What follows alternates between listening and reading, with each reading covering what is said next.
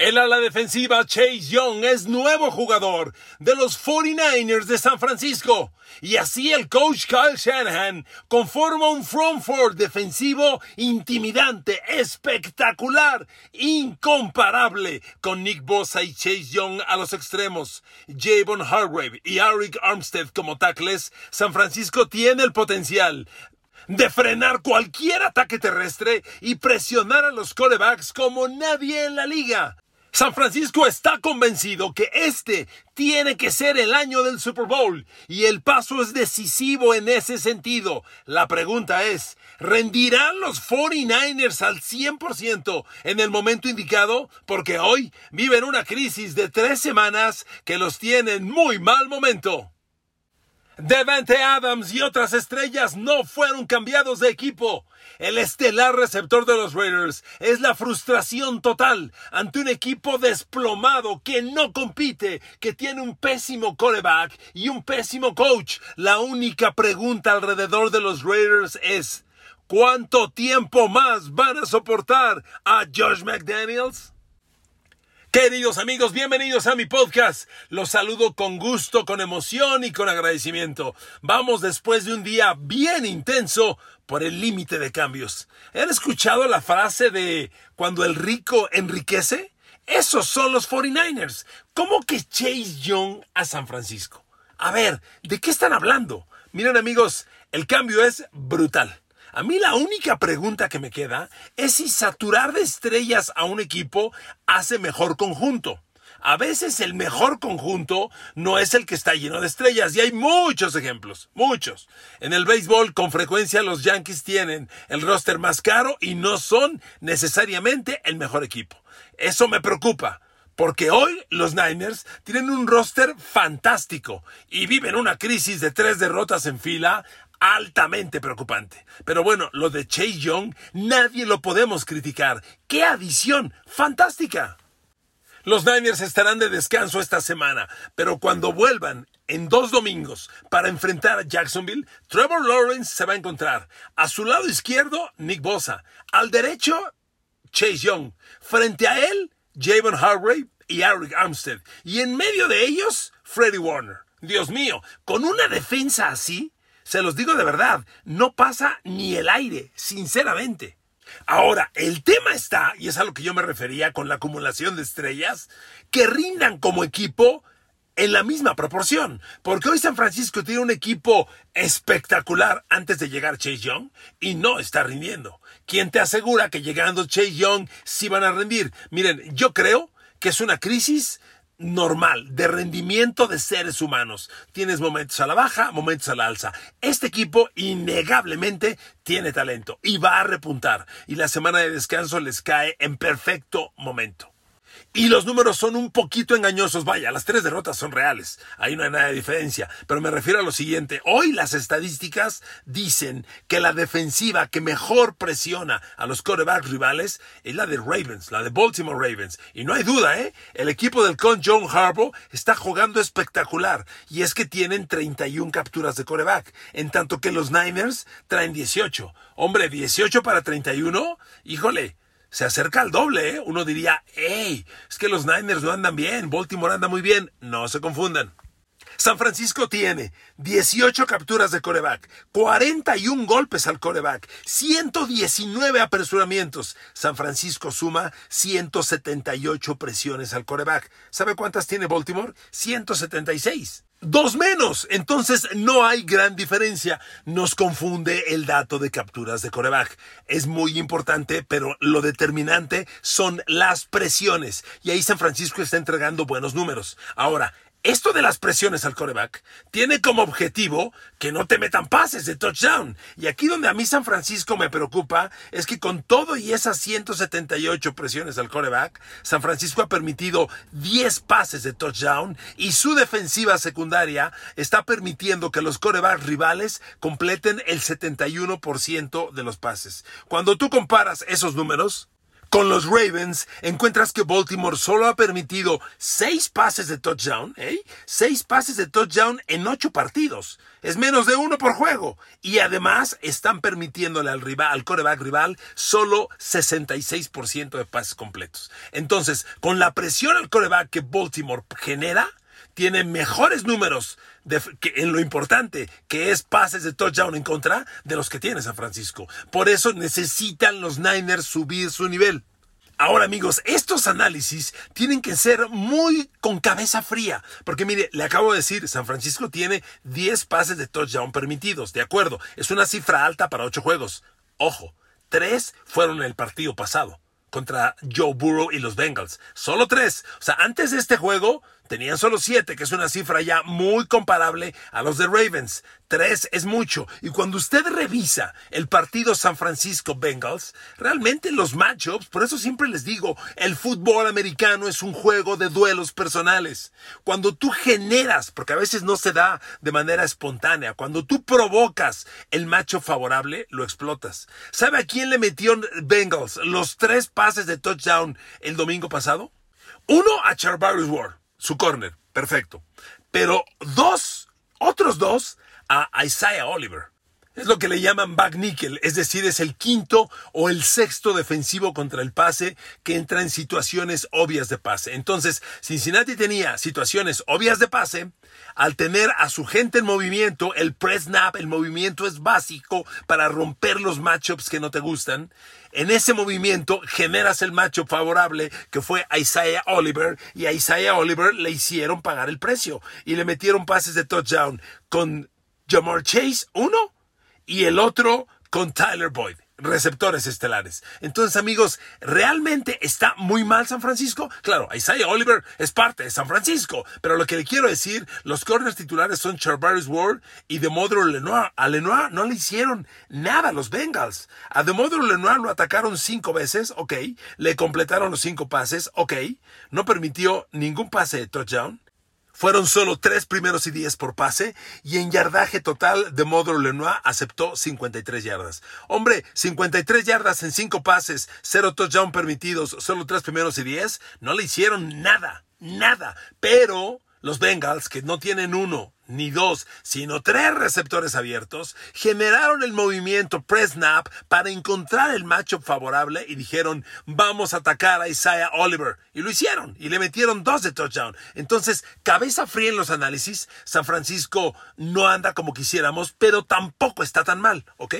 Ahora llega Chase Young, y ¿saben qué? Es un abuso. O sea, Chase Young está jugando lo que finalmente esperábamos de él cuando se graduó de Ohio State y fue segunda, primera ronda de draft, segundo global. Fue el segundo jugador de todo un draft. Y así llegó a Washington y no, bueno, su año de novato fue espectacular y luego vinieron las lesiones, la baja de juego y no rendía. Este año, Chase Young está jugando espectacular. Young trae seis capturas de coreback, cinco golpes al coreback, 27 apresuramientos, 38 presiones. Chase Young de un lado, Nick Bosa del otro. Arik Armstead, Javon Hargrave y en medio de ellos atrás el linebacker central Freddie Warner con Drew Greenlaw a un lado. Por favor, por favor, es una defensa intimidante. Este equipo inevitablemente va a jugar al 100% de sus capacidades. San Francisco debe retomar su nivel, pero es muy importante que todo este talento esté jugando al 100% alrededor de la Navidad. San Francisco tiene que meterse a playoff. Miren, yo incluso, y no lo, no lo digo porque piense que San Francisco va a seguir cayendo, no, pero yo incluso desestimo el tema de ganar la división, ser la mejor marca, eh, descansar una semana, ser local en todo playoff, desestimo eso. San Francisco tiene tal dimensión de talento que lo que necesita es calificar, como sea, que se meta. Entrando a playoff donde le toque, contra quien le toque, explotando al 100% todo su talento, este equipo es espectacular. Pero que sí nos quede claro una cosa, la llegada de Chase Young y el potencial del front four es atacar a los corebacks y atacas al coreback para que el coreback no te haga daño. Que hoy San Francisco esté permitiendo 71% de pases completos no es una buena cifra. Mire, vamos a compararla con equipos potencia.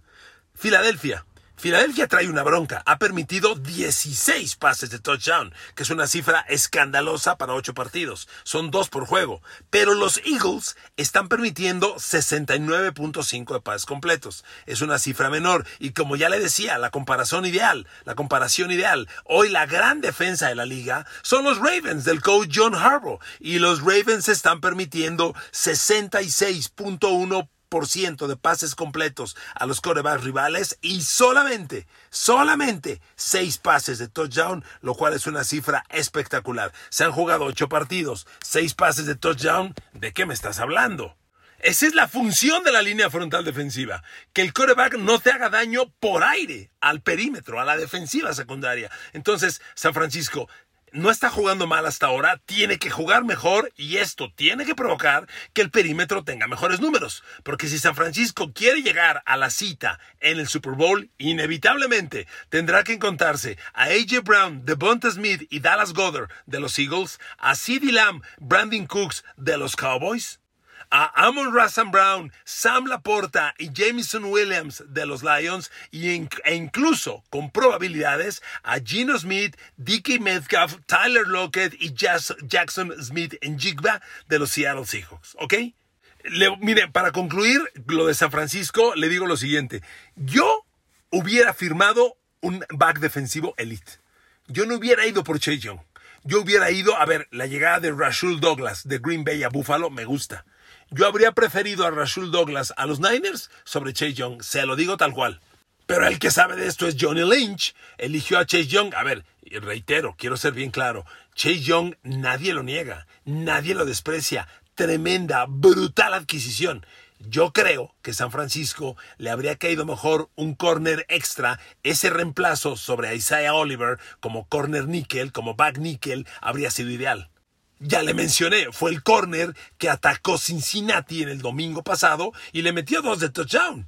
Si yo le digo, ¿cómo, le, cómo ve usted los duelos personales de los corners de San Francisco contra Cincinnati? Pues dices Jamar Chase con Demodor Lenoir, este, T. Higgins con Charvarius Ward y resulta que Tyler Boyd atacó a Isaiah Oliver y le metió dos de touchdown. Entonces ahí estuvo la gran diferencia. Entonces, no lo olviden, fútbol americano, juego de duelos personales. Tú generas los duelos. No son necesariamente quien tienes enfrente antes de la jugada. Para ello sirve el press snap, el movimiento. Y con todos esos movimientos antes de la jugada, rompes los, los matchups que están, generas el que te favorece y lo explotas. Y miren amigos, aunque parezca una exageración, un duelo personal, que tú ganes, puede significar un partido, una temporada o un Super Bowl. Y si creen que estoy exagerando, solo permítame recordarles en un minuto esto. Semana 1 de la NFL. Monday Night. Buffalo contra los Jets. Al ataque los Jets con Aaron Rodgers quarterback. Formación abierta. Formación de pase. El tackle izquierdo, Dwayne Brown, tiene duelo personal uno a uno con Leonard Floyd, el linebacker exterior de los Bills. Ataca a Leonard Floyd. Le rompe el bloqueo a Dwayne Brown. Ataca a Aaron Rodgers, lo captura, giran, lo derriba, le rompe el tendón de Aquiles, se acabó la temporada de los Jets y de Aaron Rodgers. Un duelo personal, que ganes o que pierdas, puede significar mucho en este juego. Y estamos entrando al camino que va a definir quiénes entran en playoff, cómo entran a playoff y quiénes aspiran al Super Bowl. Y tú tienes que estar preparado hasta en el más mínimo detalle. Concluyo con esto. Si yo les hubiera dicho la semana pasada, ¿creen que San Francisco con The Mother Lenoir, Charvarius Ward eh, de corners esté bien y con Isaiah Oliver como corner slot esté bien? ¿Les parece sólido? Creo que la mayoría hubiéramos dicho, está bien, ¿por qué no? Pues resulta que Isaiah Oliver lo atacaron y les ganaron el partido por ahí. Entonces, Ojo, de eso se trata este maravilloso deporte que en México conocemos como fútbol americano. Ahora, Davante Adams y los Raiders. Terminó la fecha de cambio. Fue ayer a las 2 de la tarde tiempo de nosotros. Davante Adams se queda en los Raiders. Miren, desde el fin de semana ya era obvio que los Giants no soltaban a Saquon Barkley, que Tennessee no que tal vez Tennessee sí intentó con Derrick Henry y nadie le entró y que los Raiders no iban a cambiar a Davante Adams. Pero amigos, se cierra la fecha de cambios, Davante Adams se queda en los Raiders y esto ocurre un día después del vergonzoso partido del lunes. A ver, lo que vimos de los Raiders el lunes realmente fue una vergüenza. A ver, Detroit les ganó 26-14. A ver, que nadie se confunda. Este partido fue una profunda madriza, perdóneme el francés, una profunda madriza, miren. Primeros y 10, 29 a 12 estuvo cerca de ser el triple de primeros y 10 para Detroit sobre Raiders, 29 a 12. Yardas totales, 486 Detroit, 157 Raiders. 157 yardas totales. Y lo de Davante Adams es realmente doloroso porque capturó un pase en toda la noche. Y usted va a decir, ¿qué no le lanzaron? Sí, le lanzaron 11. Pues ¿cómo? Entonces, ¿cómo le lanzan a Davante Adams 11 pases y solo captura uno? Amigos, que te lancen un pase es una cosa. Que te lancen un pase atrapable es otra cosa. Y lo que Jimmy Garoppolo estuvo lanzando el lunes fueron pedradas, no pases. O como diría el infame, piedrazos. Está lanzando piedrazos. Sí, de esos lanzó Jimmy Garoppolo. Piedrazos. Ni siquiera llegó a pedradas, piedrazos. Amigos, qué vergüenza lo de Raiders. Qué vergüenza perder así. Jimmy Garoppolo parece un producto fallido, un producto terminado. Ya no tiene más. Es un coreback demasiado golpeado, demasiado cambiado y ya nada más, es un hecho. Y obviamente el rendimiento de un receptor depende de su coreback. A ver amigos, Devante Adams es un receptor en el mejor momento de su carrera. Les recuerdo que llegó a la NFL en el 2014 de Fresno State junto con Derek Carr y tardó tres años en detonar con Green Bay. Realmente detona en grande hasta su quinta temporada, la del 2018, cuando tiene 111 recepciones, 1386 yardas y 13 touchdowns. Claro, los, dos, los años anteriores, 2016, tuvo 12 recepciones de touchdown con 75 recepciones. La siguiente, el 17, tuvo 10 recepciones de touchdown con 74 recepciones. Pero el gran año, insisto, fue el 18, de 1386 yardas, 13 touchdown. Y luego coronó su mejor momento el 2020, con 18 recepciones de touchdown, 1374 yardas. Esos son los números de Davante Adams. Y miren, con los Raiders no rindió mal. El año pasado capturó 100 pases, 1516 yardas y 14 de touchdown. Fue un gran año para Derek Carr eh, lanzándole a Davante Adams. Realmente lo fue. Este año, por Dios, lleva tres pases. Pero como le decía, realmente el problema de Davante Adams se llama Jimmy Garoppolo. En las últimas cuatro semanas, Davante Adams ha capturado un pase ante Detroit, siete ante Chicago, dos ante Nueva Inglaterra, cuatro ante Green Bay. Esos son sus mediocres números. Usted dirá, está jugando mal Davante Adams. No, señor. Mire, hay una estadística de los receptores muy valiosa que son las yardas de separación que ellos logran. ¿Cuánto se desmarcan del defensivo? Y le voy a dar los números de Davante Adams. A ver, primer dato. El promedio de los receptores abiertos de la NFL se separan 2.6 yardas del corner o defensivo que los esté cubriendo. 2.6 yardas es el average de toda la liga. A ver, Tariq Hill promedia 3.3, ¿ok? AJ Brown, 2.5 yardas, menos que el promedio. Pucanacua, 3 yardas. Stephon Diggs, 2.7. Amon Russell Brown de Detroit, 3 yardas. Jamar Chase de los Bengals, 3 3.5 yardas. Es el receptor que más separación logra, lo mismo que Keenan Allen de los Chargers. 3.5. Ahora, ¿dónde está Davante Adams? Nada espectacular, pero cumplidor. Davante Adams se separa en lo que va de la temporada 2.7 yardas de sus defensivos. Davante Adams cumple. Davante Adams está desmarcado. Y le voy a dar un dato más del lunes. El lunes pasado, Davante Adams logró 3.94 yardas promedio de separación de los defensivos. Entonces, regresémonos a los números del juego. Le dije, a Devante Adams, Jimmy Garoppolo le lanzó 11 pases. Solo completó uno. ¿Cómo es posible que complete uno de 11 cuando se separó en promedio 3.94 yardas del defensivo? ¿Qué no vio el bombazo que le lanzó Jimmy Garoppolo? Cuando está completamente solo Devante Adams, libre para touchdown. Ese pase es un reflejo de la, de temporada Raider y de Jimmy Garoppolo. Por eso le decía, Jimmy Garoppolo está lanzando pedradas, o bueno, corrijo, está lanzando piedrazos. Realmente ni a pedradas llegan. Le lanza 11 pases a Devante Adams y resulta que de esos 10 pases incompletos, 6 eran inatrapables. Entonces, ¿de quién es la culpa? Del receptor que dice uno atrapado en 11 que le lanzaron o del que lanzó esos 11 pases y que lanzó 7 inatrapables. Amigos, el problema de los Raiders es el coreback. Bueno, y arriba es el cocheo. ¿Cuánto más van a soportar a Josh McDaniels? Por favor.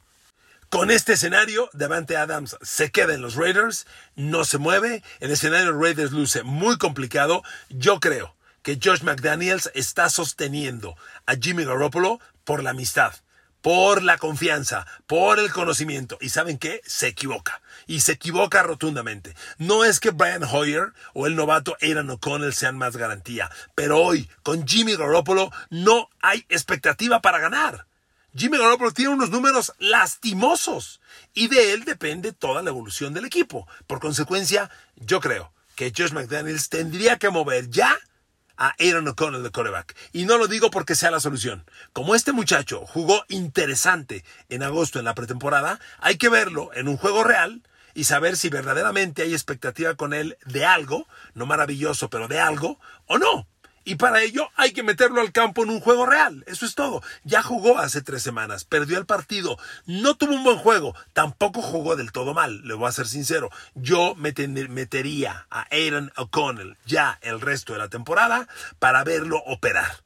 Los Raiders claramente no son un equipo de playoff, claramente no van a ganar el Super Bowl. Empieza a trabajar el 2024. Si ya decidiste que Davante Adams se va a quedar, empieza a generar química con un nuevo coreback. Probablemente lo sea Aaron O'Connell. Es increíble lo que está pasando en los Raiders. Raider Nation, se los digo de corazón, lo siento, me duele. Es un equipo que quiero y admiro desde chico. Bueno, yo vi a Ken Stabler, yo entrevisté a Marcus Allen, yo narré aquella derrota dolorosa de Rich Gannon. Amigos, los Raiders son un equipo muy querido.